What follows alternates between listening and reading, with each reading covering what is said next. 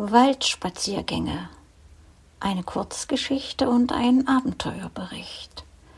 Wiedergegeben von Caroline Geist, der Autorin.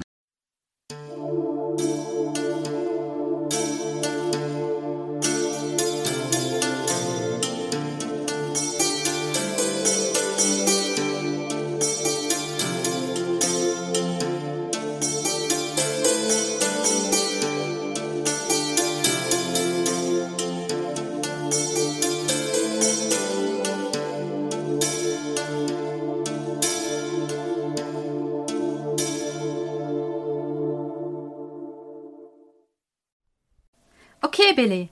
Heute gehen wir mal wieder den steilen Weg durch den Wald. Es ist nicht nass, also werden wir gut durchkommen und ich falle nicht auf die Nase. Es hat lange gedauert, bis ich mich getraut habe, mit Billy nicht nur die große Wiese aufzusuchen, die ein paar Straßen unter unserer liegt. Mit Freunden oder meinen Eltern gingen wir natürlich oft durch den Wald. Dadurch, dass meine Eltern mit Billy schon den gesamten Wald abgegrast haben, kennt er alle Wege auswendig.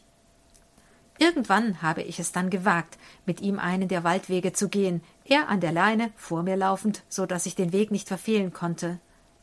Ich hatte keine Ahnung, wo ich hätte abbiegen müssen und wo ich mich befand, doch Billy lief ohne zu zögern seine Lieblingsrunde. Unser Wald ist nicht mit breiten, geschotterten Fußwegen ausgestattet. Es sind häufig verschlungene Trampelpfade, die von Büschen überwuchert sind. Seit diesem Erfolgserlebnis gehe ich mit Billy oft in den Wald, mittlerweile auch ohne Leine. Wenn er zu weit wegläuft, brauche ich nur kurz zu rufen, so dass er auf mich wartet. Ich muss nur dem Klappern seines Halsbandes und seinen Tritten folgen, die leider bei heftigem Wind oder Regen übertönt werden. Aber normalerweise klappt das prima, auch wenn ich manchmal zu nah an den Wegrand gerate. Doch bisher bin ich immer nur beinahe die Böschung heruntergefallen. Wenn uns Fußgänger oder andere Spaziergänger mit Hund begegnen, bin ich etwas unsicher. Doch meist sind dort nicht viele Leute unterwegs.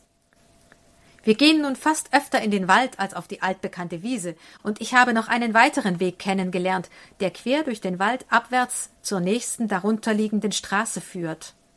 Eben diesen Weg will ich heute gehen. Links, Billy. Ich weiß mittlerweile ungefähr, an welcher Stelle man vom Hauptweg abbiegen muss. Doch um die ganzen weiteren Kurven kümmert sich allein Billy, da ich sonst aufgeschmissen wäre. Auf diesem Weg halte ich den Hund an der langen Laufleine, da er sehr steil und kurvig ist. So fühle ich mich sicherer. Was ist das? Nach einer Wegbiegung bleibt Billy stehen. Ein Baumstamm liegt quer. Der war zwar beim letzten Mal noch nicht da, aber was soll's? Wir klettern hinüber. Als uns kurz darauf der nächste Stamm den Weg versperrt, beginne ich mich zu wundern. Billy, wo hast du mich da hingebracht? Du sollst doch den Weg in die untere Straße laufen. Ich versuche umzudrehen, doch Billy schlägt wieder denselben Pfad ein. Wenn ich nicht hier übernachten will, bleibt mir wohl nichts anderes übrig, als ihm zu folgen. Die Büsche werden dichter. Wieder ein Baum, dieses Mal mit Geäst. Verflixt! Das muss ein Weg sein, auf dem die Sturmschäden vom letzten Jahr noch nicht beseitigt sind. Jetzt wird es mir zu dumm. Ich ziehe Billy das Fürgeschirr an und wir bewegen uns weiter vorwärts. Er springend, ich kletternd. Jetzt ein Stamm, über den ich nicht hinüberkommen kann. Ich krieche fluchend hindurch, nur um sofort vor dem nächsten entwurzelten Baum zu stehen, den ich überklettern muss. Zum Glück habe ich eine alte Jeanshose an, bei der es nichts ausmacht, wenn sie dreckig wird oder einen Riss bekommt. Wer weiß, wie lange das noch so weitergeht. Aber umdrehen ist auch Blödsinn. Vielleicht wären es nur noch ein paar Meter gewesen und ich müsste die ganze Kletterpartie noch einmal rückwärts bewältigen. Billy bleibt stehen, will umdrehen. Nein, du Hund, schimpfe ich, du hast uns das eingebrockt, jetzt bring mich hier auch wieder raus. Ich gehe das nicht alles wieder zurück.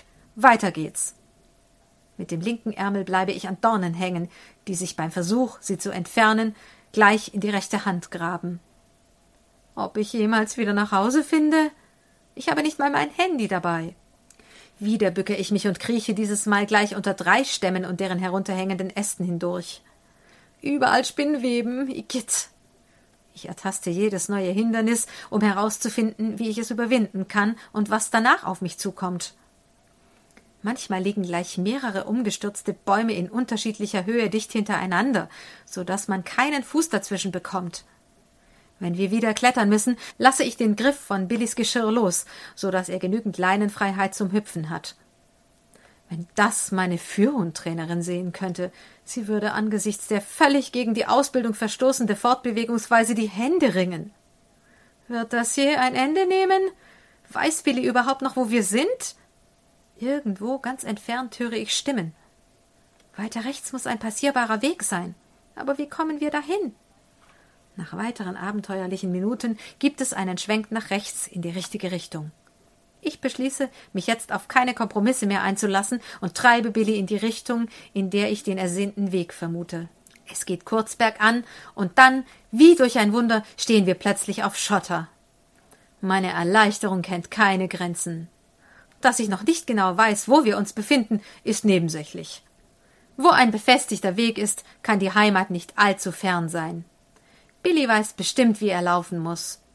Da der Weg recht steil ansteigt, kann ich mir denken, um welche Strecke es sich handelt.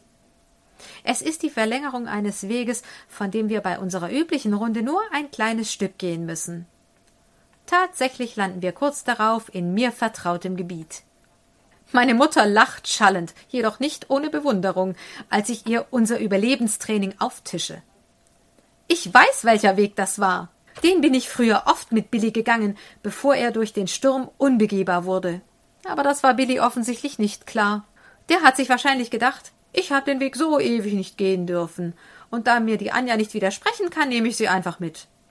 Ich finde es beachtlich, dass er trotz all der Hindernisse den Weg fand. Mir war nicht mal klar, dass wir uns noch auf einem Weg befanden. Es hätte genauso gut sein können, wir wären längst mitten im Wald gelandet. Ich konnte das nicht unterscheiden. Meine Güte, wie seid ihr denn da durchgekommen? Der Weg geht durch den ganzen Wald. Das ist doch ein langes Stück. Ach, tatsächlich? Wäre mir gar nicht aufgefallen. Nun weiß ich jedenfalls, welche Geschichte in naher Zukunft bei Freunden, Bekannten, Kollegen und Verwandten die Runde machen wird. Ein Glück, dass uns niemand zugeschaut oder gar fotografiert hat. Das wäre ein Aufhänger für die Klatschpresse. Blinde hetzt Hund durch einen Teil des Waldes, in den sich nicht mal ein Sehender verirrt. Auch vom sportlichen Gesichtspunkt her eine reife Leistung. Aber eins weiß ich, das passiert mir nur einmal.